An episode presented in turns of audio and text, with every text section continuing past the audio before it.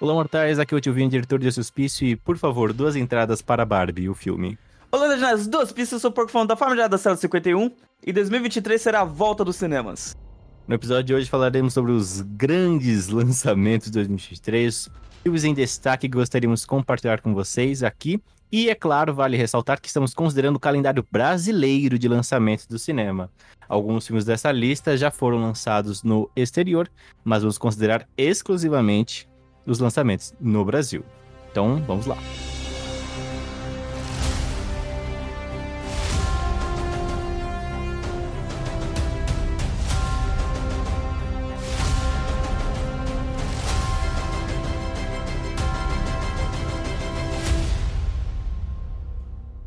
Então, gente, pra só deixar informando para vocês aqui, a gente não vai citar os filmes da Marvel, porque isso já foi meio que dito exclusivamente com um episódio exclusivo para eles, né?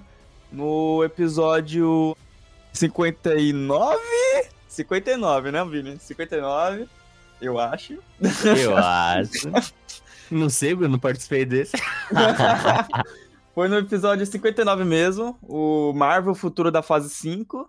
Então, se vocês quiserem saber, a gente deixou um episódio exclusivo só pros filmes e séries da Marvel lá, tá? Beleza? Valeu, joinha. Bora lá começar. Então, a gente, pra começar essa lista, Porco, vamos falar de um filme que ele já, já começou, não, nem lançou no Brasil, mas já ganhou muitas premiações afora. Estou falando de Fablemans, que fala sobre a infância do nosso querido diretor Steven Spielberg. E ele mesmo dirige e também participa ali do roteiro numa, numa trajetória que ele volta para a infância, ele conta ali como ele um pouco sobre a infância é, dele, né? Como tudo começou. Como ele se tornou um cineasta, né? É, eu, eu, cheguei a ver esse filme, né? E ele conta um pouquinho dos poderes da família também, tá ligado? É, assim, o filme ele é excelente. Ele, eu gostei pra caralho. E assim, o Steven Spielberg inclusive é o meu diretor favorito. E dizem assim que é um dos melhores filmes do Steve. Não os melhores filmes, né? Mas é tipo. Depois de 10 anos é um bom filme de novo do Steven Spielberg, tá ligado? E polêmico. Era cara, polêmico. polêmico. Não, mas o filme, de fato, eu ainda não tive a oportunidade de vê-lo. Mas ele vai estrear. Aliás, já estreou, né? Dia 12 já. de janeiro aqui no Brasil. Então eu acredito que seja uma boa indicação de conhecer um também um pouco da mente, da genialidade de Steven Spielberg e da infância dele, o que culminou nesse grande astro do cinema. Agora vamos por um filme. Esse porco, eu, eu vou te dizer para você que me surpreendeu. Eu lembro de uns meses atrás ver um trailer. Sabe quando você tá no YouTube e aí você vai ver um vídeo do nada começa aqueles trailer maluco de propaganda? Tô ligado, mano. Cara, e o trailer que me vem é Megan, que é tipo um Chuck da galera TikTok. Nossa.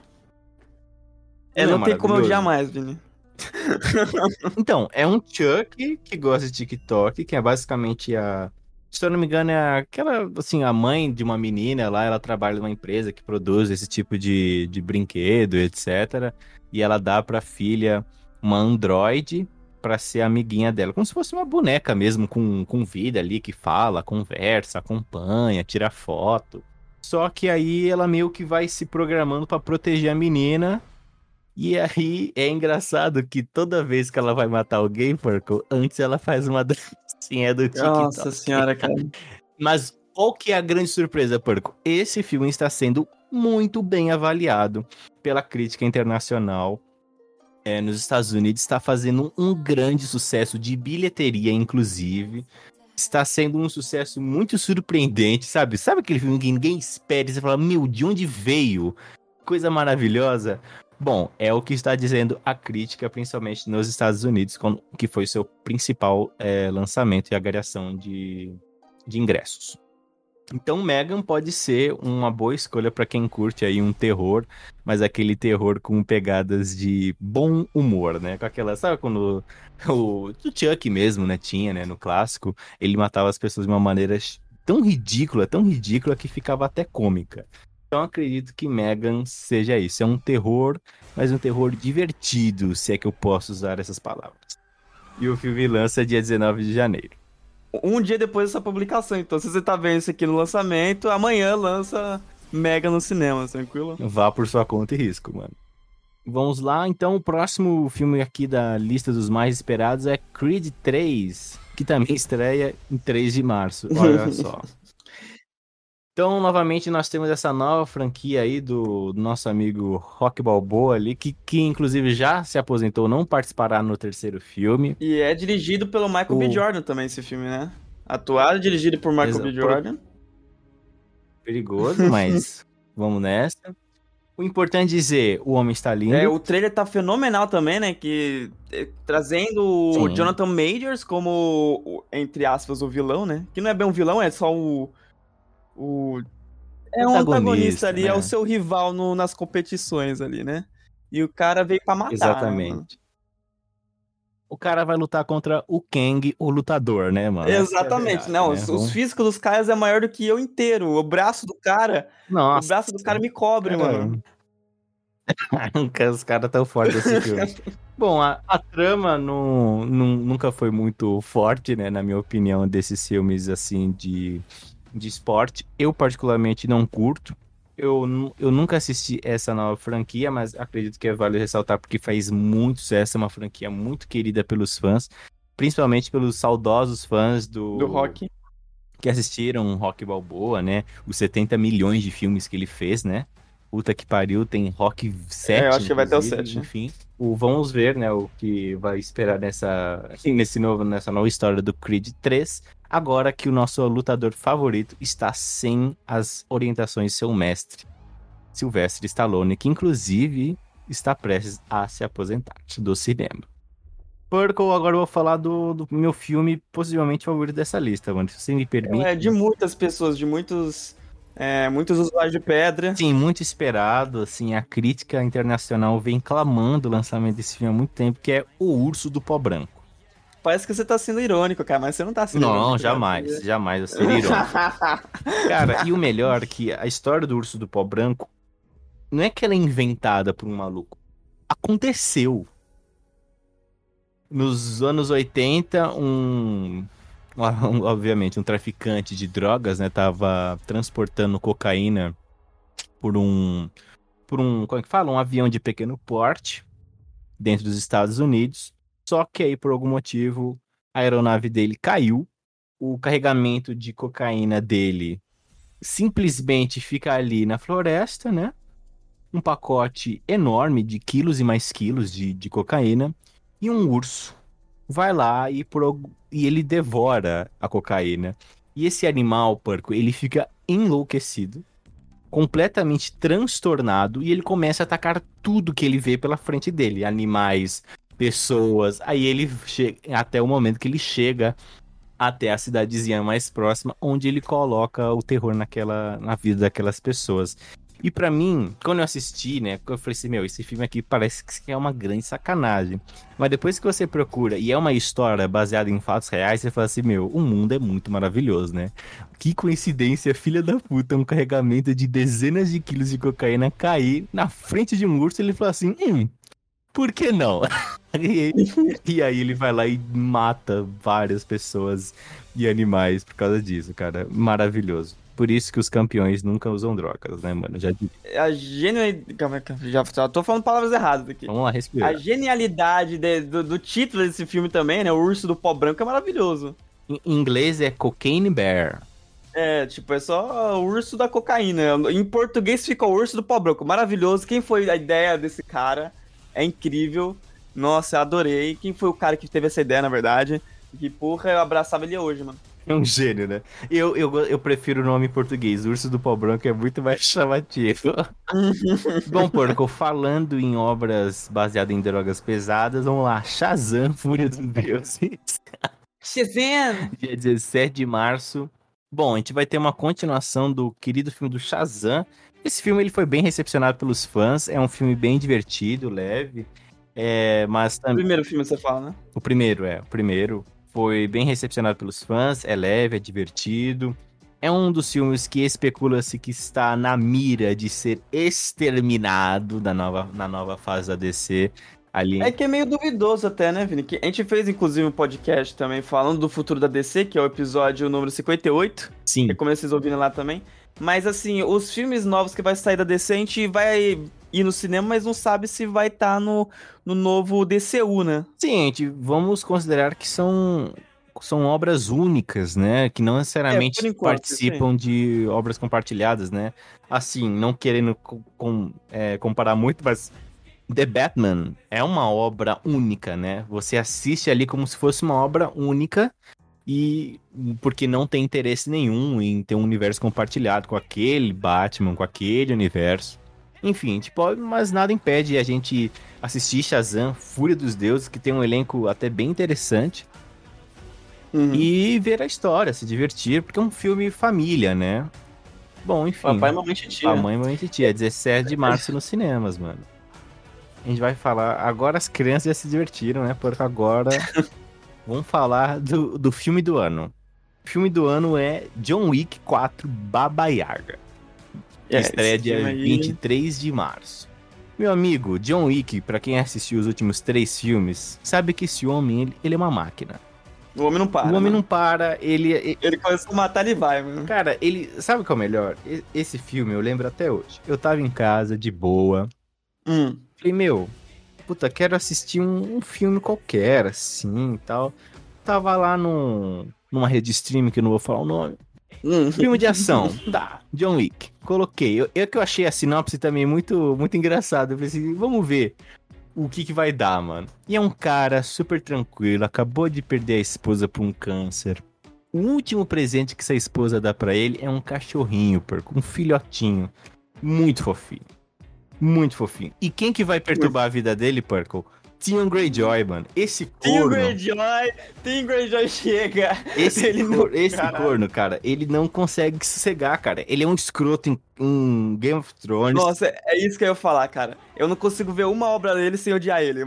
É, não, não tem como. Você olha pra cara de filha da puta, traidor dos Stark, mano. Nossa, que ódio. E esse corno vai lá e ele, não, John Wick, vende seu carro, John Wick, não vou vender meu carro. Vende meu carro, vende, não, porque não vou vender. O filho da puta rouba o carro do John Wick. Até aí, Purple, tudo bem. Só que o cara vai lá e mata o cachorro, mano. É, então aí. Quem que mata Aí o cachorro, só. Ninguém mata o cachorro. John Wick, John Wick, é aí os próximos três filmes, é o John Wick vivendo as consequências de ter vingado o cachorro dele, cara. Isso é muito engraçado. O cara matou meio planeta por causa de um filhote, mano. É muito engraçado. Mas assim, brincadeiras à parte, é um filme extremamente bem dirigido, muito bem coreografado. O próprio Ken Reeves, ele faz treinamento de tiro pra poder fazer os negócios mais real possível, tá Sim, ligado? ele faz treinamento militar pra ter até a mesma condição física pra é, o preparo né, necessário pra fazer esse papel. E tem coisa que o, o público, assim, é detalhes, né? Mas ele tem um esquema que, assim, atira no peito primeiro, que é o alvo mais fácil, e depois na cabeça, tá ligado? Pra depois e também finalizar. garantia a morte do querido, né? Um na cabeça e um no peito pra garantir. Não, e é maravilhoso, gente. É muito engraçado. É muito engraçado porque ele mata as pessoas com qualquer coisa. É lápis, é machadinha. Livro, É matou livro, com livro. matou com livro. O cara é foda. O cara, o cara não tem jeito. E eu vou dizer. Eu tô falando que a, le- a leitura é de matar, cara. A leitura de matar. E eu amo a breguice do universo de John Wick, cara. Essa sociedade maluca de assassinos de aluguel, cara. Eu amo demais essa breguice. É, eu também É muito engraçado. Cara, sem falar bom. que no último trailer de John Wick, Baba Yaga, que, que pra quem não lembra, Baba Yaga é o apelido dele, né? Que seria o equivalente ao Isso. bicho papão lá da Rússia. Exato. E aí no trailer, que eu já falei pro Purple, pro pessoal aqui da Liga dos... Eu amo demais, porque chega um momento do trailer que, que eles estão na igreja e o cara falou assim... You are going to die. Ele, maybe not. Cara, Keanu Reeves, ele já desistiu de atuar há muitos anos, mano. Mas é muito engraçado ver ele todo fanfarrão fazendo esse papel. E vou te dizer que ninguém assiste esse filme por causa dos grandes diálogos, mano. A gente assiste pra ver John Wick metendo bala e porrada em malandro. Ele. Esse filme aí, ele vai trazer, inclusive, o Donnie que vai ter lutas de de sabes não, né? Perdão, katanas com o Donnie. E qual que é o nome do outro? Esqueci agora, mas vai ter o Bill Skarsgård, Skarsgård também. Tem, tem um elenco foda aí de volta. Gente, me desculpa, mas quando eu vi no trailer que vai ter duelo de katana, eu falei, mano, chega, é isso. Eu quero isso pra minha vida, mano. É muito bom. Super Mario Bros., o filme, 30 de março. Bom, o nosso encanador favorito da empresa mais odiada do planeta, é isso mesmo, Nintendo. E antes que esse episódio seja processado pela Nintendo por citar o nome dela, mano, a gente tem que falar aqui que o trailer de Super Mario Bros. É lindo. É lindo. E eu vou dizer mais, por eu vou eu vou eu vou além. Eu assisti o, a versão com as vozes originais, né? Ah, sim, sim. Com Chris Pratt, a Anna Taylor-Joy e vi também Black. Jack, isso, e também vi a versão brasileira. E digo com tranquilidade que a versão brasileira é um espetáculo. É uma sacanagem. Assim, se eu sou Chris Pratt eu vejo a versão brasileira, eu falo assim, gente, cancela, coloca só português, é, só dublagem, só dublagem brasileira e só coloca legenda. Não tem o que fazer, gente. Eles humilharam a gente, cara, destruíram minha atuação, que já é quase inexistente, mas é isso. Vamos viver. Eu não entendi essa escolha do Chris Pratt pro Mario, mano. Mas tô ok. Ninguém entendeu. Ninguém entendeu. Ninguém... Assim, o resto dá pra entender. O, o Jack Black ficou bom no Cara, Bowser o, também, tá A voz do Jack Black tá irreconhecível. Irreconhecível. A Anya Taylor-Joy também tá muito fofinha como a Princesa Peach. Mas, cara, o, o Mario com o Chris Pratt foi uma forçação de barra hum, inacreditável.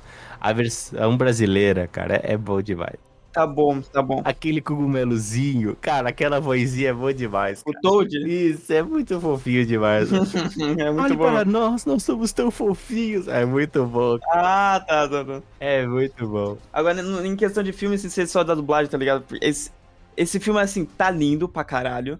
Ele tá fiel ao que é os jogos. E várias referências, né? Tem Mario Kart, vai ter tem até a parte do Donkey Kong lá também, né? Que acho que dizem que é Smash Bros.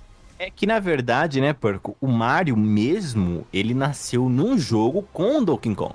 Exatamente, é. Eu, eu acho, é, é, que sim, muita gente fala que na parte daquele trailer é o Super Smash Bros, mas eu acho que não, eu acho que é o jogo do Donkey Kong com o Mario. Sim, tá daquele ligado? dos barris que ele tinha que pulando, isso. que é um, que se eu não me engano é o primeiro jogo que o Mario apareceu.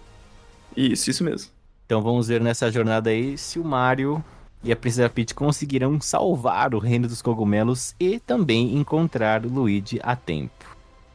Agora, senhoras e senhores, preparem seu D20 e confiram a ficha, porque Dungeons and Dragons Honra entre Rebeldes vai lançar esse ano e eu estou emocionado. Purple, você que tem muito dado em casa, mano. Me ah, diga. vai se fuder, Miriam. cara, esse é um dos meus filmes que eu mais quero assistir em 2023, cara. Porque, assim, eu tô, tô gostoso da vida com ele, cara. A nós que somos quem te ama RPG, quem te gosta muito de RPG, ver um filme inspirado no universo de Dungeons and Dragons é, é simplesmente, assim, magnífico. A gente tá com muitas expectativas para esse filme, para que seja uma grande adaptação. E, e essas adaptações são importantes porque também chamam a atenção do público para consumirem RPG, né?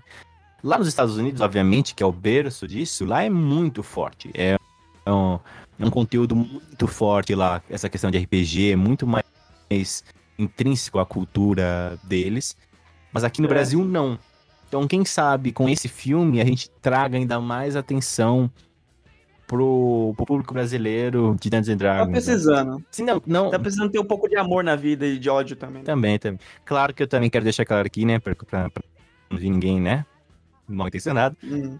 que nós sabemos que tem produções, grandes produções nacionais de RPG também, que são produzidas aqui no ah, Brasil, sim. mas o que a gente quer dizer é que um, uma projeção com um filme, né, de grande escala, né, é isso que eu quero dizer, né? Pode chamar atenção pro grande público, né? Um público mais velho até, que pode até se interessar por jogar. E... É, no Brasil, é, o povo nem conhece direito. Você fala assim, RPG, eles pensam que é aquele bagulho pras costas, né? Ah, é foda. É uma massagem, né? Ou a arma. Ou a arma do Call of Duty, né, mano? a arma do, do Call of Duty. Mais um grande lançamento aí que a gente está muito ansioso e com certeza teremos um episódio de crítica quando lançar. Ah, com certeza, com certeza. Inclusive, anunciaram uma série também pro D&D. Vai mano. ter? Puta Vai ter, vai pro- produzida pela Paramount Plus, mano. Aí Mas ninguém vai vai ter, não assistir, sei né? se- É sacanagem, sacanagem. Não sei se vai ser no universo do filme, aí já fica a minha dúvida. Eu acho que, inclusive, Porco, é, de certa forma, a gente mencionou isso no, no Mario, é, e D&D também acho que vale, porque sem, na indústria do cinema sempre teve aquele medo de adaptar jogos pro cinema, sim, né? sim.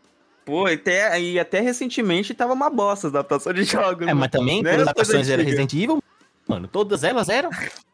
Fizeram do Monster Hunter com a mulher do Resident Evil, Não, que é uma bosta Não, mas, também. mas eu quero ser. o- ok, Vamos ser honestos aqui, Porco. Vem comigo. Eu vou com você. Resident Evil teve, sei lá, mano, sete filmes, todos um lixo. lixo, né? Não é tipo assim. Ah, meu, acho que deca... Não, ruins pra cacete, nada a ver com jogo, nada a ver com jogo. E aí, porco, olha como que funciona a mente do executivo de Hollywood. O cara falou assim, mano, tem um jogo que tá fazendo muito sucesso, né? Aquele Monster Hunter. Puta, vamos fazer um filme? Bora, bora. Puta, quem que a gente vai chamar pra dirigir? Claro, por que, que a gente não chama o diretor dos nove filmes do Resident Evil, que foram todos um lixo, e vamos chamar ele pra ser o diretor? Vamos! E aí o diretor que fez Resident Evil, ironicamente, que também é marido, olha essa coisa, é, es- é marido da protagonista dos filmes do Resident Evil, ele coloca a esposa dele como protagonista do Monster Hunter. Ah, mas o mundo é muito belo mesmo, né? O mundo é belo. O mundo é, é muito lindo, né? É muito, o mundo é belo e, sin- e e- isso aí. Isso aí, né? E singelo, mano. E singelo. É. Mas 2023 tá sendo o ano da adaptação, né, cara? Que agora tá adaptando um monte de coisa e, e, assim, com cara boa, hein? Tá assim com aquele cheirinho de comida boa, que dá pra dar uma comida, assim, tá gostoso. E, e é vale ressaltar porque quem começou a maldição de adaptações péssimas de jogos pra cinema foi o Mario. Foi o Mario. E agora talvez ele vai- quebra a maldição. Ele vai vir se redimir, mano. Porque Vai também, vir. se ele não se redimir, vai, vai ser mais 40 anos de maldição, mano. Aí é foda. Nossa, imagina. Mas eu acho que não. Acho que ele. Assim, eu acho que não tem como. Vou queimar minha língua aqui, talvez, hein? Eu acho que o filme do Mario não tem como ser ruim. Não tem como ser sendo ruim. bem sim, sincero, assim. É, depende. Se a Nintendo participar, talvez seja, mano. Mas é isso. Coitado da. Nintendo, mano. Quero que se exploda. Que ma... Velozes e Furiosos, acho que nem é o 10 que tá aqui, aqui na lista. É o 10? É o 10, mano? É o 10. Are you sure? Hum, por que, que eles mentiriam pra mim, Porco? Só porque na outra lista É tava 10, né? Minecraft o filme, mano, com o Steve É Carell. o 10, só que é o, a questão que é parte 1, né, também. Agora, é, Ai, nunca pensei que um filme poderia ser, Maldito ser Harry parte 1. Potter que começou com essa putaria, mano. Mas mereceu o Harry Potter ter parte 1 parte 2 pra dar mais detalhe. no- no Verdade, mas só que o resto dos filmes, os outros, as outras franquias não precisavam tanto assim. Sabe qual outro filme deveria ter parte 1 parte 2, mano? Filme não. É, talvez. É porque, assim, do Harry Potter, o maior livro é a Ordem da Fênix, tá ligado? E só tem uma parte, o bagulho é rapidão. Não, mas, Mas enfim, mas- aí é uma adaptação, né? Porque o No Ordem da Fênix é muito picuinha, né, Porco? Você lembra que você, você leu recentemente. É mais picuinha, é disse não disse, fala que eu disse que eu não contei. Ah, sim, verdade, verdade. verdade. Mas vamos lá, vamos, vamos falar de Velozes Furiosos, mano, infelizmente. Velozes vamos. Furiosos 10, parte 1, 19 de maio. Gente, eu não sei o que eu posso dizer aqui pra vocês. Eu só sei... Caraca, Eu mano. não vi o trailer, eu não vou assistir, mas eu garanto que vai ter mulheres E carros. e carros e que mais? E explosões e o completo desrespeito e, e atos que ignoram a física. E é isso. Ô, Vini, eu cheguei numa teoria Diga. recentemente, cara. Que assim, Velozes e Furiosos, a gente tá chegando aí no décimo filme, que vai ter parte 1, parte 2. É, ou seja, vão ser 11 filmes até então, isso que a gente não sabe se vai ser anunciado outros, né? Mas, assim, o Velozes e Furiosos pra mim é só uma prequel do que vai se transformar Transformers, tá ligado? Caralho. O carro, o Seria, carro do Toreto é o, o Bumblebee, tá ligado? Vai ser isso, mano. seria foda no 30, né? O, o carro dele virar o Optimus Prime, né? Seria É, o foda. carro dele vira lá com o Toreto dentro, ele fala, imagina- o cu no meu peito. Ah. Mas imagina uma fusão, tipo assim, um, como é que fala? Um, um especial que junta o Velozes Furiosos e Transformers, cara. Cara, ali ia ser a maior máquina. Foda-se, Avatar. imagina. James Cameron, você ia pro fundo do poço, mano. Caralho, Nossa, ia na- Na primeira, one, na primeira semana, 5 bilhões de dólares. Muito, muito. 5 bilhões. Na primeira Muito. semana. Nossa, cara, ia ser muito bom. Purple ia ter multidões, assim, inundando shoppings, inundando cinemas. Ia ter gente assistindo em cima da cabeça do outro. Velozes e Furiosos, o inimigo agora é Megatron, mano. Nossa, cara, é isso aí, velho. A família Megatron. é a família versus os Megatrons, né? Puta, seria foda, foda. Adorei. Optimus Prime se junta à família. Caralho. Caralho. Aí quem faz assim... É, fa... é, editor, coloca a voz de robô na minha voz. Por favor. Tudo pela família. Coloque o cu no meu peito. Essa é a nossa teoria pra Velozes Furiosos 10, né? Vai... É a prequel do, do Transformers, né? James Cameron, se segura, mano, que eles estão vindo, mano. Agora, Perco, vamos falar de um, fi um filme, né? Um live um action. Filme polêmico. Um live action. polêmico não, né? O polêmico... filme que... Movimentando não. ondas, eu diria. Movimentando os águas Ai, aí, porque o povo não tá sossegado não, mano. A gente, eu acho que a gente tá, né? A gente tá de boa. Cara, eu... O meu filme favorito de princesa da Disney sempre foi A Pequena Sereia. Eu amava e amo o filme da Pequena Sereia. E quando eu fiquei sabendo que ia ter um live action, a primeira coisa que eu fiquei é com medo. Certo. Porque, digamos assim, que eu não gostei muito das últimos live action que a Disney fez, né? É, perigoso mesmo. Perigoso. Mas, assim, como esse filme mora no meu coração, eu vi o trailer, eu achei que a atriz, né, que, que faz a Ariel, ela canta pra cacete. Ela é uma excelente cantora. É, esperamos que ela também faça uma grande atuação nesse papel. E chupa Avatar, Segredo da Água, mano. Dane-se. Mas brincadeiras à parte, eu espero que seja um excelente filme, porque é uma história lindíssima da Disney, um dos maiores Sim. clássicos que, que a Disney tem a oferecer. E, espero que eles respeitem e façam, tipo assim, uma grande adaptação. Também não quero que seja cena por cena idêntico ao primeiro, que aliás, ao original, porque senão não tem por que fazer o filme, né? Senhor Rei Leão. Isso foi Bela Fera. Não, o Rei Leão fez cena por cena. E Bela Fera também, porra. Bela Fera também? É. Nossa, faz tantas eras que eu assisti Bela e a Fera. Então, assim, eu acho que se você vai fazer, refazer cena por cena de um filme, por que que você tá refazendo, tá ligado? Só deixa, então, o primeiro lá, o clássico. Hum, é, pode pá, pode pá. É, esse daí pode dar uma estragada boa, né? Uma boa estragada. Assim. uma boa estragada, sempre dá, né? Sempre dá. É, assim, a, a, é legal que a gente falou, sabe, uns três filmes atrás, que assim, esse ano da, da é, é, o ano da adaptação boa. Isso aqui é tecnicamente uma, um novo, um, um reboot, né? Um, não um reboot, um remake, um remake né? Um remake, um remake do, do, do, clássico da Pequena Sereia, né? Perigoso. Ele já tá vindo com assim, com a má fama, né, para as pessoas um pouco mais racistas. Mas eles são imbecis em qualquer obra, né? Ah, com cerveja, com Porque cerveja. Esse, a atriz que vai fazer a Ariel, ela é uma excelente cantora. Ah, gente, a gente espera dela uma excelente atuação. E o que importa é isso, né? Tipo, é o que eu espero mesmo desse filme é que ele me faça chorar, entendeu? É só isso que eu quero mesmo, chorar. Meu, meu Deus, Ariel. Ai, meu Deus do céu. Qual é a sua música favorita do Pequena Sereia, Vini? Cara, a minha música favorita do Pequena Sereia, cara, é impossível dizer uma, mas as que empautam no meu coração é Aqui no Mar. Aqui no mar. E Corações Infelizes, cara, que é perfeito demais, que é a música da vilã, né, a Úrsula. Eu, assim, porco, me desculpa, falei de que espero melhor, mas assim, já deu registrado. Se no filme não tiver a música Aqui no Mar e nem Corações Infelizes, né? Que acho que em inglês era Unfortunate Souls. Cara, eu vou ficar bem chateado. é, Mas... o Úrsula, inclusive, é uma das maiores vilãs da Disney. Cara, é, ela, é, ela é icônica demais, assim. Ela é maravilhosa e também, e também, eu não sei quem vai ser a Úrsula do dessa adaptação. Fico, espero que seja também uma grande presença de cena, porque a Úrsula ela tomava toda a atenção.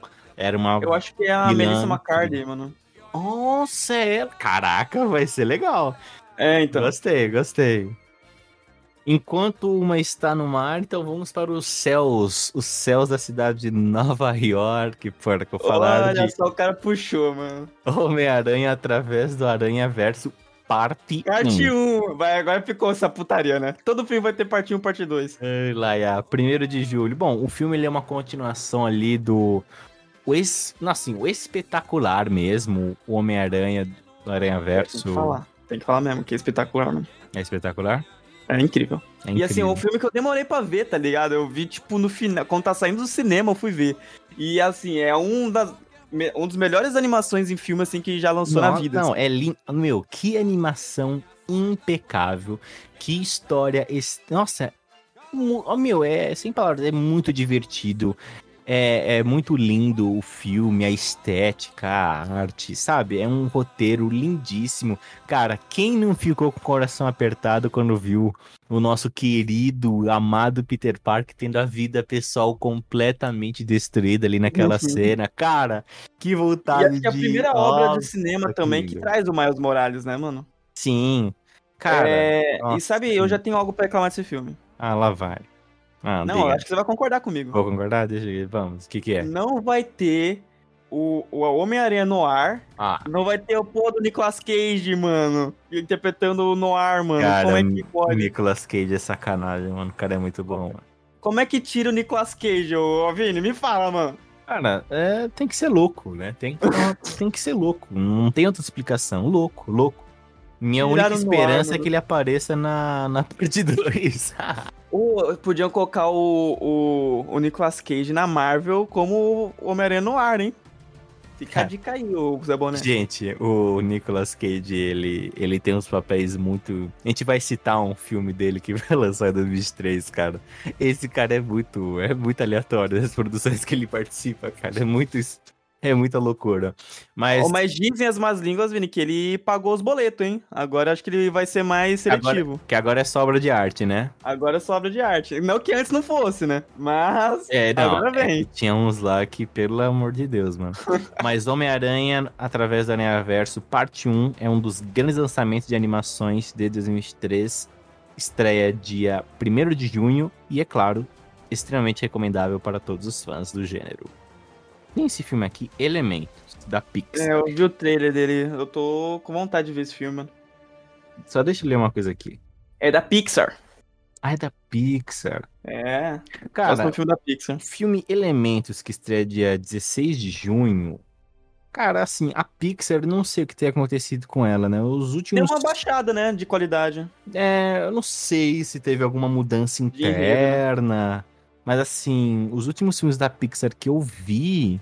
Cara, deram uma decaída legal, assim. Eu, eu inclusive. Assim, Porcão, não que seja ruim, né? Por exemplo, o Soul, ele deu uma decaída, mas é bom ainda. É bom, é bom, mas, por exemplo, até Lightyear, quando eu assisti, cara, eu, eu esperava Não, Lightyear é ruim. É tanto de Lightyear. E é um filme que é meio. né? né? Assim? Vamos esperar que ele se redima, né? A Pixar. Tá, tá na hora de se redimir aí. E a Pixar é conhecida assim por fazer obra de arte, né? Coisa que a gente fica comentando, que a gente. E a gente, fez um episódio- mesmo. Isso, a gente, te- a gente fez um episódio sobre os filmes da Pixar há muito tempo atrás, bem no começo do nosso podcast mesmo. Que a gente falava, caralho, a gente, eu, era bom pra porra. Era É, bom mano. pra caralho. E eu parecia que os caras não sabiam errar. Mas agora estão com, com, né, com um pau na mão aí. Não só na mão, no cu também. Que? Enfim. Vamos ver, eu tô. Assim, o trailer ele não mostra muita coisa, né? Pelo que mostra. Uhum. É, eu tô ansioso pra ver esse filme aí. Eu não tô com hype, né? Mas eu quero ver. E eu, eu espero que seja realmente foda. E a gente vem aqui e comenta também. A gente não, né? O Isekai de Club. Olha, porque eu sei que a gente falou agora do filme dos Elementos, que é um filme pra família e crianças, mas eu recomendo que vocês tirem as crianças da sala agora, porque a gente vai falar dele. Do homem mais procurado e Ah, mais não. criminoso que já pisou É nesse planeta. Ele mesmo. Nossa senhora. Esconda as crianças, esconda as mulheres. E Havaí, lockdown. Ezra Miller. O homem está desaparecido. Erza Miller vem em The Flash, dia 16 de junho. Esse filme, Purple, esse filme é uma grande, sabe assim, é um grande problema. É uma É grande grande né? pedra no sapato da Warner. Ah, a gente falou no episódio 58, né, sobre a situação financeira da Warner, que eles estão com uma dívida bilionária que eles estão tendo que administrar, ainda mais agora que o grupo foi comprado pelo grupo Discovery. Eles Ele- conseguiram um pouquinho de grana aí com The Last of Us, inclusive. É, então, vão conseguir mais, mano. Nossa, o Isso que a. Sony vai vender de jogo de novo, irmão? É brincadeira. é, brinca- é, é piada o que os caras vão ganhar de dinheiro. Nossa, nossa, os caras vão nadar na grana. Mas sobre The Flash, Purple, a, a Warner é um, encara The Flash com uma pedra no sapato. Por quê? Primeiro, Ezra Miller é o Flash escolhido pelo nosso velho amigo Zack Snyder, que, É. que ficou responsável no primeiro momento de construir o universo compartilhado da DC. Como a É. gente já comentou naquele episódio 58, dados os eventos né, dos últimos anos, é, esse projeto acabou em Liga da Justiça, é, versão do Zack Snyder, né? Corte do diretor lá. mu- Com envolto de muitas polêmicas, muitas dificuldades. Então, esse filme The Flash, além de tudo, ele, é, ele está completamente perdido. Especula-se, que é o que a gente pode fazer nesse momento, especula-se que o estúdio vai usar The Flash como um ponto de resetar tudo, né? Ah, é? Ah, é uma boa teoria. Que eles vão usar o Flash porque já antes do dessa nova diretoria da Warner já especulava-se que o, o Flash ele falaria sobre o Flashpoint, né? É, seria o momento que o Flash voltaria no passado, tentaria salvar é, a mãe dele, resultaria em mudanças muito drásticas ali do tempo, seria outro Batman, uma guerra civil, é uma guerra, aliás, entre Atlântida e é, a Ilha da Mulher Maravilha, enfim. Que é um arco extremamente famoso e muito querido pelos fãs dos quadrinhos. E, e era esperado que, tiv- que teríamos um pouco disso no filme do The Flash, mas agora, com o andar da carruagem, especula-se que o filme será de fato um, um, um grande ponto que marcará o, o reboot, né? Praticamente de, de todas as produções da DC. O futuro do nosso amigo Flash é incerto, mas o futuro do, Erz- do Erza Miller é, é muito óbvio, que é encarar os tribunais aí por uns longos períodos de processos e investigações. É, pois é. Purple. Agora sim, o melhor filme de 2023, mano. O Nossa. velho anda ainda, mano. Como é que o velho Nossa. consegue andar, mano? E o cara. Caralho. E o chicote, meu amigo. O chicote. Ai, tá estralando tra. Nossa, é muito bom. Indiana Jones, o chamado destino, dia 30 de junho. O nosso querido e amado Indiana Jones volta Nossa. para as telonas. Nossa. Cara, esse Nossa. filme, quando eu vi o trailer. Nossa. Eu- não, o fã, Nossa. quando vê o trailer desse filme, Nossa. e aí vai subindo a musiquinha Nossa. tema. Nossa, Nossa, mano. muito bom. Cara, é, e esse trailer é tudo que o Indiana Jones foi no auge. É engraçado, é divertido, tem cenas de ações excepcionais. É muito bom, é muito bom. Nós vamos ter no filme o Indiana Jones jovem, na época do exército ainda. Vai ter nazista apanhando e morrendo, que é o que o povo gosta de assistir mesmo. Tem dois atores excelentes incluídos nesse filme, que é o Mads Mikkelsen. Que vai ser o a- grande vilão da história. Nossa, imagina o Mads Mikkelsen como um nazi, mano. É, o cara é bom. E a Phoebe Waller-Bridge também de Fleabag. Então, assim, é, como sobrinha, né? Sobrinha do... Não é sobrinha, Sobrinha porque o filho o Indiana Sobrinha. Jones matou, né? Não é... Depois daquele mas- fracasso de Caveira de Cristal. Eu falaram que eles vão explicar onde tá o filho dele. Ah, vão no Ele- caixão, espero, mano. É, não é sobrinha, ele não, ela não é sobrinha dele, é... Afilhada, né? A afilhada, isso aí, ela, ela é padrinho, né? Então eu acredito que ela seja filha do. daquele cara do. Do Oriente Médio lá, ou qual que é o nome? Ah, não lembro, são muitas décadas atrás. por- Ok, é, sim, pois é. É, Inclusive ele vai estar nesse filme também. Enfim, bora lá. Esse filme, assim, cara, nossa, ele traz pra mim um aquecimento no coração, coisa que eu estava precisando. O último filme lançou em 2008. E foi uma droga. Foi Agora uma a gente tá em 2023. porcaria. Sim, o agora... homem nem consegue andar mais. E é o último filme da franquia, cara. Como é que vão encerrar Indiana Jones? Com E ele, que né? vão Vai encerrar a franquia com ele, vale ressaltar. É, mas é assim, se, se, de- assim, dep- se depender dos fãs, Vini, acho que nem tem outro, tá ligado? Urkel, você já ouviu falar do conceito foda-se os fãs? Vão fazer dinheiro? Ah, entendeu? Fizerem outro sem o Harrison Ford, eu não assisto. Vai ser o Tom Holland, já me contaram. já. Não, você tá loiro! tá loiro! O cara, já, o cara já destruiu o Uncharted, né? Agora ele busca destruir o Indiana Jones. Nossa, é impressionante como virou piada, né? Qualquer filme que. Ah, qual ator seria aí? Tom Holland. Coloca o Tom Holland em tudo. a gente Ai, fez essa piada umas 10 vezes já no nosso canal, mano. Ah, é que o Tom Holland, ele é um ator que ele mantém um padrão de excelência, né? Porque ele é ruim em todos os papéis. Sacanagem. Nossa, polêmico. Polêmico. Sacan... Ou não, né? Eu não gosto dele, enfim. Eu tenho certeza que o Porco vai chorar no cinema. Eu tenho Pô. certeza que eu vou também vou me emocionar muito vendo o último filme do nosso amigo Indiana Jones. Da mesma forma que quando. Acho que no, teve um filme, eu esqueci qual que era, mas que já era um filme onde o pai do Indiana Jones já não tava mais, né? Que ele faleceu e é muito bonitinho. Então eu acho que vai ser tipo, sabe, nesse mesmo tom de despedida, sabe assim? Ah, o que ele não tava mais foi o quarto, cara. Foi um quarto, né? Então, eu acho que esse, tipo, é um tom de despedida, assim. Eu acho que é- vai ser bonito. Ai, que lindo.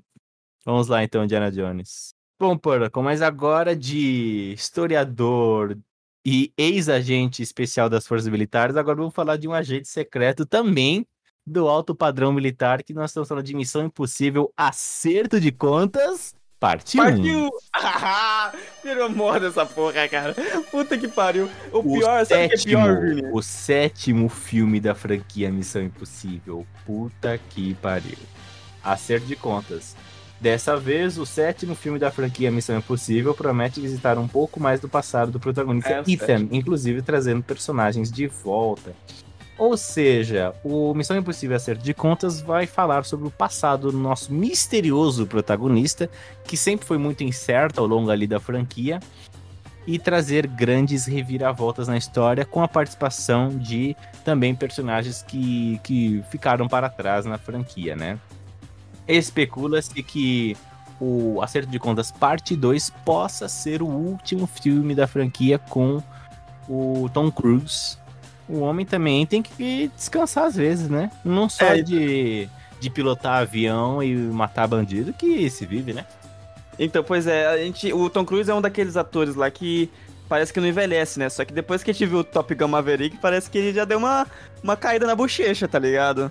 É, o cara também, uma hora, não vai conseguir mais andar igual o Harrison Ford, então... Ah, não, porco. Ele pode né? ter 90 anos, ele vai ter um físico melhor que o nosso, mano. Ah, com cerveja. Entendeu? Com cerveja. Entendeu?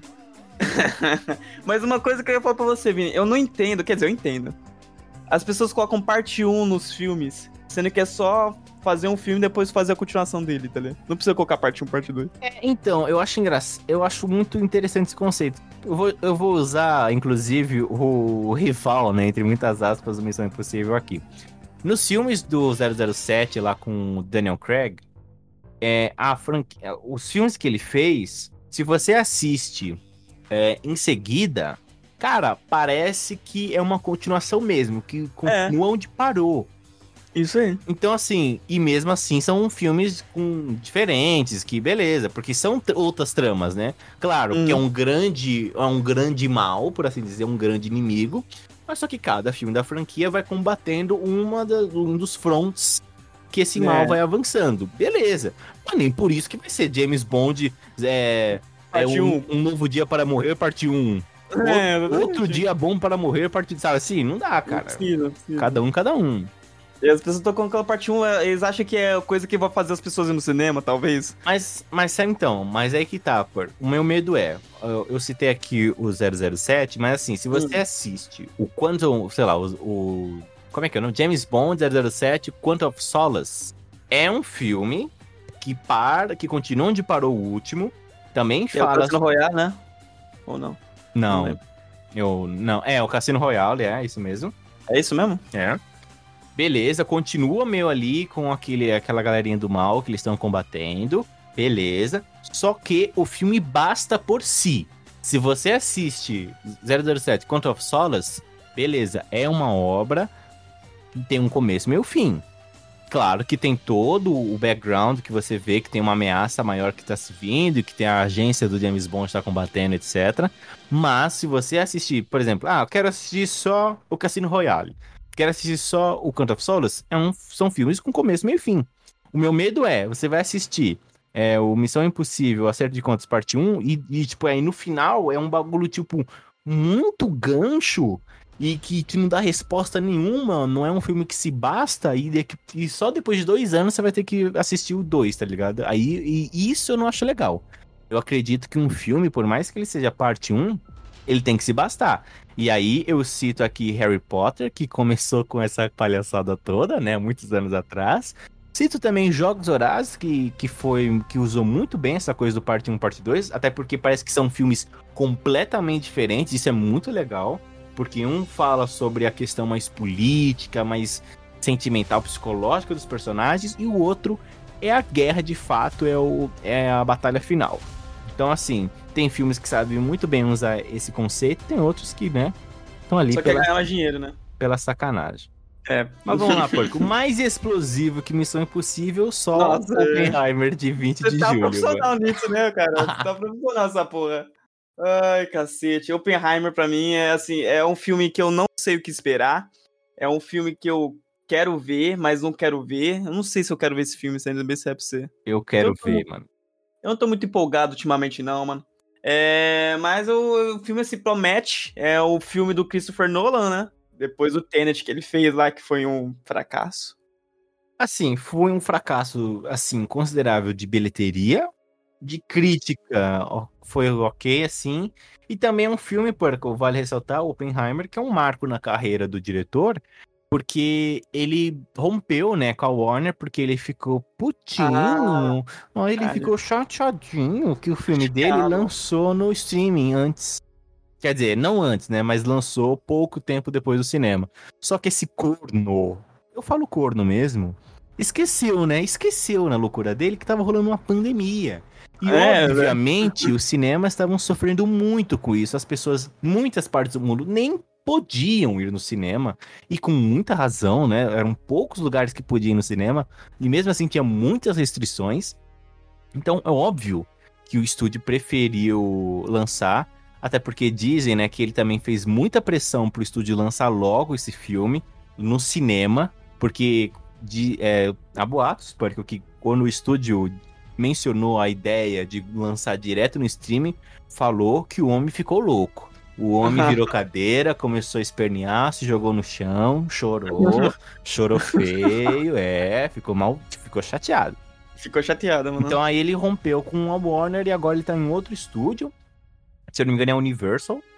E agora ele vai produzir Oppenheimer. Cara, Oppenheimer pra mim é uma história assim Boa pra se contar, excelente pra se contar, porque Oppenheimer, pra quem não sabe, foi o diretor, né, a cabeça por trás do projeto Manhattan, que culminou nas bombas nucleares, aliás, no armamento nuclear que nós conhecemos hoje em dia, né? Inclusive, é, Oppenheimer, ele participou da com- ali do projeto Manhattan, aliás, liderou o projeto Manhattan e também supervisionou a construção das bombas atômicas que foram lançadas no Japão. Cara, eu adoro esses filmes de personagens B da história que teve. um- que fez algo que teve um grande destaque. Né, na, na- por exemplo, na Segunda Guerra Mundial. Tem aquele filme do Jogo da Imitação com o Benedict Cumberbatch, tá ligado? Que é um É. cara totalmente B, irrelevante, assim, só que ele fez algo que mudou o, a Mas é direção que- da guerra, tá ligado? Mas é que tá, não são pessoas, personagens B da história, são personagens essenciais da história da humanidade, Ah, sim. mas só que ficam nas sombras, né? Escondidos. É né? que, assim, é, é, no, no final das contas, quando você vai citar, por exemplo, o, o computador que o. Que eu não lembro o nome do personagem que, ele, que o Benedict Cumberbatch faz. né? É, sim, mas, o é- jogo da imitação é, é mais profundo porque ele foi jogado pra fora da história porque ele era um homossexual. Ah, e aí o próprio também. governo britânico diminuiu a participação dele, escondeu ele da, da, da glória, né? Do, porque, porra, quantas vidas ele salvou? Sabe, o curso da guerra, sabe assim? O cara É. conseguiu resolver o problema. Quando eu falo isso, Vini, eu, eu quero dizer, tipo, quando as pessoas citam essas questões, elas sempre falam, tipo, os Estados Unidos, entendeu? Tipo, ah, Ah, quem criou a, a bomba foi os Estados Unidos. Sim. É, no geral, assim, não um cara que realmente criou. Como se fosse o tio Sam, né? Trazendo duas ogivas debaixo do braço. Exatamente. Mas é engraçado porque o Oppenheimer, né, é, na época, ficou. Era uma escolha, como posso dizer, incomum do governo americano apontar Oppenheimer como diretor do projeto, porque ele era um cientista, mas ele não era um cara excepcional. Sabe? Ele não era um puta cientista. Não, ele era um grande pesquisador, etc. Mas assim, a escolha dele para liderar o projeto sempre foi meio, ué, mano, por que que esse cara? Por que ele? E aí talvez o filme nos mostre o porquê, né? Por que escolheram o Sr. Oppenheimer para liderar um projeto dos mais nefastos e cruéis que se poderiam estabelecer, que é das armas atômicas. Inclusive, ele fala, né, que now ele fala now I'm become death, the destroyer of the worlds. Agora eu me torno a morte, o destruidor de mundos. Então, esse filme, ele tem todo um contexto histórico maravilhoso para criar assim grandes cenas de e também exigir grandes interpretações dos atores, porque é um filme com, com um tema extremamente complexo e É, deve um filme de tragédia, basicamente, né, é cara? um filme de tragédia e a gente espera. as- eu, sem sacanagem, eu quero ir no cinema e eu quero me deleitar com essa obra de arte. Só tem uma obra de arte melhor que o Oppenheimer, né? Ah, mas eu tá puxando gancho pro próximo, não, mano. Não, não tá, não. Falando de Barbie, o filme dia 20 de julho. Esse sim vai bombar, mano. Vem comigo. Ai, meu Deus do céu. Cara, esse filme, quando eu vi o trailer, cara, aquele trailer que faz que faz uma referência a 2001, Odisseia do Espaço, cara, a Barbie gigante, as crianças quebrando a boneca, cara. Meu, o que é aquilo ali, pô? O que que é aquilo ali, se não genialidade? Cara, é muito bom. É muito bom. Aquele filme promete, mano. Esse filme promete porque vai ser meio que um multiverso da Barbie. Sabe o que eu quero, Vini? Ah, Eu quero chegar no Oscar do ano que vem tipo assim, e, e ter Barbie nos, nos nomes cotados pra filme do ano, cara. Nossa, seria demais. Seria muito bom. Se Barbie concorrer ao filme do ano, é a minha aposta óbvia. Eu aposto todo o meu dinheiro que vai levar. Fácil, fácil, fácil. Nossa, cara. Puta que pariu, mano. Ai, mano, muito não bom. tem muito o que te falar desse, Cara, desse filme, né? Não ele tem- é um. Ele é perfeito. É a Barbie, mano. Quem que não conhece a Barbie, mano? É, a Barbie. literalmente Barbie. A gente vai ver essa. Essa ilusão do mundo da Barbie, né? Com suas várias profissões. Sobre o Ken mesmo, com esses negócios, como se estivesse brincando realmente com os bonecos ali de, um- de alguma forma. É que assim, e não tem muito o que falar desse filme, porque a gente realmente não sabe muito desse filme. Não sabe Ele- nada. Inclusive, a própria Margot Robbie disse que nossas expectativas serão subvertidas. Então, assim, Hum. assim a gente. Não, não- a gente não sabe o que vai esperar, mano. A gente só viu um, um- tipo, um, meio que um multiverso ali da Barbie e a gente não sabe o que esperar, mano. Eu só quero assistir. Eu vi muito rosa, mano. É isso que eu vi, mano. Caralho, eu vi muito rosa. Mas tu viu quem, mano? eu vi. Quem? Ah, aí é bom, mano. Quem eu não sei, mas Ai, o que Besouro beleza. Azul, mano, dia 17 de agosto. Cara, esse filme vai ter a participação da Bruna Marquezine, que ela vai ser o par romântico do Besouro Azul no filme. O filme, ele fala, fala sobre aquele o herói querido, assim, ele já participou de algumas adaptações da Liga da Justiça. Ele participou daquela Liga da Justiça Sem Limites, né? Sabe, lembra daquele velho Liga da Justiça que tinha no SBT? Que mais? Eu lembro do Besouro Azul também, ele fez grandes participações naquela animação do Batman, Batman Bravos e Destemidos, que pra mim é uma, Caralho, meu amigo. que para mim é uma das minhas melhores animações de, de Batman que eu já vi. É muito engraçada essa animação, super recomendo. Você Batman tá com a memória boa, hein, corno? Bravos e Destemidos. Cara, é muito bom, é muito bom essa animação. Uma coisa que eu tenho pra comentar é que o uniforme do Besouro Azul tá bonito, né? Novamente, né, porque a gente já mencionou isso no episódio 58, Besouro Azul também é um dos filmes que tá na mira ali do senhor, senhor João Armas, né? James Gunn, para ver se esse filme será completamente exterminado da memória do estúdio ou não. Mas como ele já tava pronto, já não tinha mais como engavetar como Batgirl, os caras vão lançar e tá tudo certo. Vamos ter que assistir ele como se fosse uma obra única ali de. Vamos até que querer imaginar que ele não faz mais parte do universo compartilhado mas com uma obra única, né? Vamos ver, quem sabe, né? O filme ele dá uma volta por cima e continua ali no universo compartilhado. Eu acho que pode, viu? E acho que deve, inclusive. Se for bom, né? Eu, eu, vou- eu- se, fosse, se eu fosse o João Arma, ficaria. Se for bom, a gente coloca. Se for ruim, a gente tira. Ou ele fala, né? Se eu, não, se eu não participei da criação, é ruim, mano. Lança aí e vão embora. Ai, não é desse, não. Purple, tem um filme aqui, Os Mercenários 4, mano. O que, É, que, que eu é posso verídico. dizer? não tem muito o que dizer. Bando também, de não. brucutur dos anos 80 dando bala em malandro. Quem que Será são os que eles vão malandros? trazer de volta algumas pessoas, tipo o Harrison Ford? Que o Harrison Ford tava no terceiro. Porque ele é brucutu por causa do Indiana Jones. Sim, sim. Eu queria ver o Chuck Norris de novo. mano. É, o Chuck Norris se aposentou, né, homem? Ah, mas Chuck Norris é o Chuck Norris, né, mano? É, eu também. É, Fer, você tem um ponto. Obrigado, obrigado, obrigado. Bom, não tem muito o que dizer sobre Mercenários 4, além de um monte de velho gigante e forte dando porrada em malandro. É, exatamente. Gente, É literalmente isso. agora vamos lá. Agora o negócio aqui é Oscar. O Barbie já não era? Ah, não. É verdade, verdade. Peço perdão. Mas agora é Oscar, assim, porque sério, né? Porque Barbie é Ah, loucura. Mas agora entendi. Duna é sério. Duna, parte 2. Cara, eu tenho que Hum. falar sobre Duna aqui rapidinho, pô. fala, fala. Eu não pude, infelizmente, assistir Duna no cinema. Mas eu Certo. assisti no streaming. E eu falei assim, meu, eu sei que Duna é um filme. Sabe assim, eu sei que é um filme que os caras. É muito bem conceituado, é baseado num- numa obra de livros, assim, muito clássica. É, eu, eu vou. Você já leu Duna? Não, ainda não. Tenho interesse, mas assim. Talvez demore pra eu ler. Isso é uma, é uma franquia muito grande. Mas Duna, eu fiquei assim, meu, eu sei que vai ser uma grande adaptação. Então, quando chegou aqui em casa, me preparei, fui na TV, coloquei o headset e falei, meu, quero aproveitar o máximo e o melhor que eu posso de Duna. E, cara, eu não sei o que as pessoas viram, mas o que eu vi é um Ah. filme, como posso dizer assim, que ele não gera nada, assim. Ele não me gerou nenhum interesse, sabe? Assim, os personagens, eu não achei nada, assim, digno de, caraca, morreu. Não, não é que são rasos. Veja bem, é, são grandes atores, os atores eles fazem um excelente É, trabalho, bom. mas o bom. problema do filme, Porco, é tempo. Por quê? É uma Ah, puta história complexa.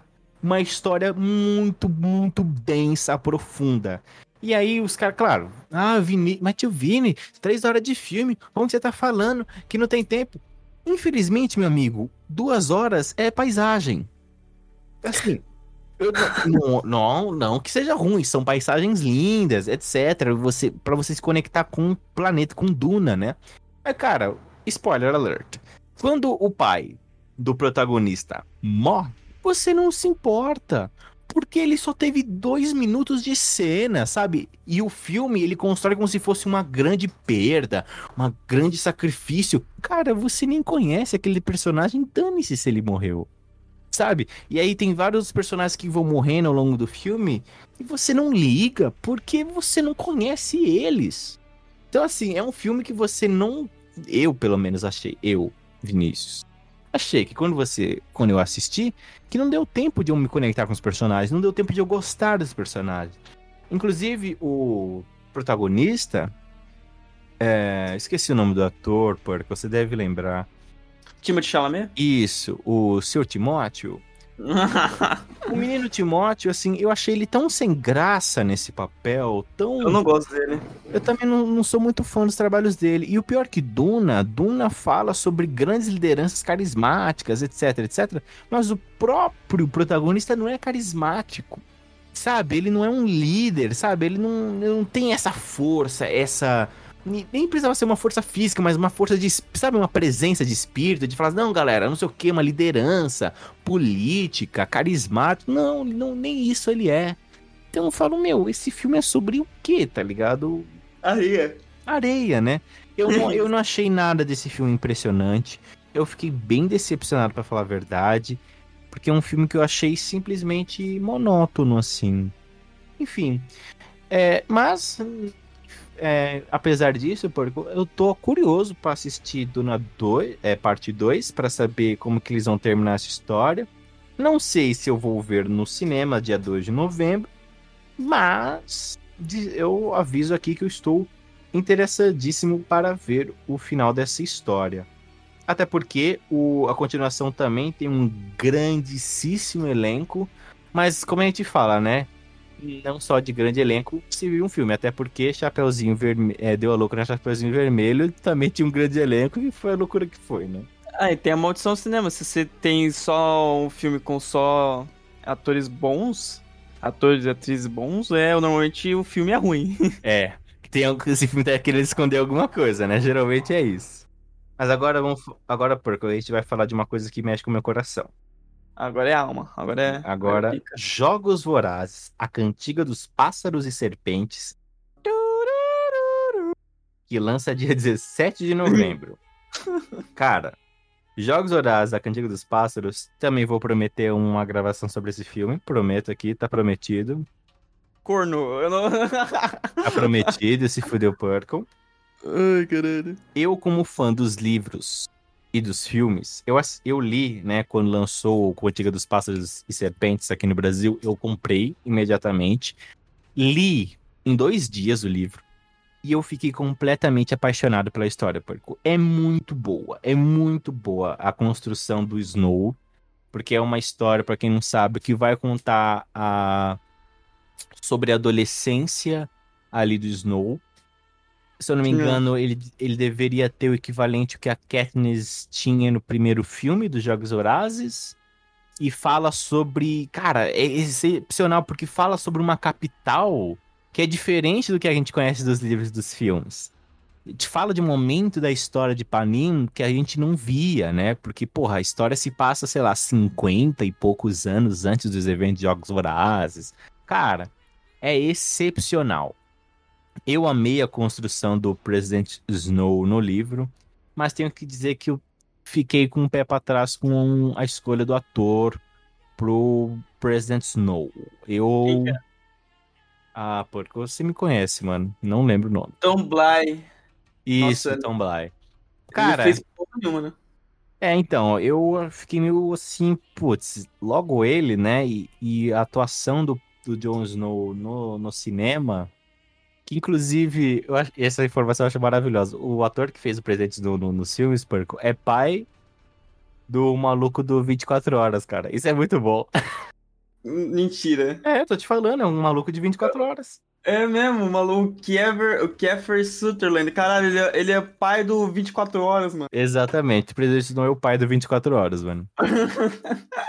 Cara, e, e, esse ator, ele fez uma presença de cena com o Presidente Snow, cara, extremamente bem construída. Cara, ele é ameaçador, ele é elegante. Cara, é uma atuação incrível. Muito boa, muito boa. E não sei se esse ator aí vai conseguir entregar, né? A gente sempre espera pelo melhor. Mas assim, é uma história. É... Cara, eu não, eu não quero dar muitos spoilers aqui, mas é uma história barra tragédia extremamente incrível de se ler. E quando a gente lê esse livro, a gente e vê o filme, a gente vai entender muitas das ações que o Snow tomou na, na trilogia original da saga. Bom, mas mais gostoso que Jogos Vorazes, só a fábrica de chocolate, né, Porco? Vem comigo. E com o Timothée Chalamet de novo. Com o Timothée Chalamet eu, por mais que eu não goste do Timothée Chalamet, eu tô. Eu quero ver coisa boa nesse filme aí, mano. Eu quero ver esse filme. Cara, eu não tenho um pingo, um pingo, uma gota de interesse em assistir Wonka, que estreia dia 14 de dezembro, cara. Que vai falar sobre a história do excêntrico dono da fábrica de chocolates, Willy Wonka. Cara, não tenho nenhuma vontade de assistir. Tô ansioso. Até porque. O visual dele tá bonito, Vini. Ah, cara, mas assim, é uma história muito foda-se, né, cara? De fato, mas assim, é, é o foda-se vive o cinema, mano. Ah, bom, né? É, ok, justo, justo.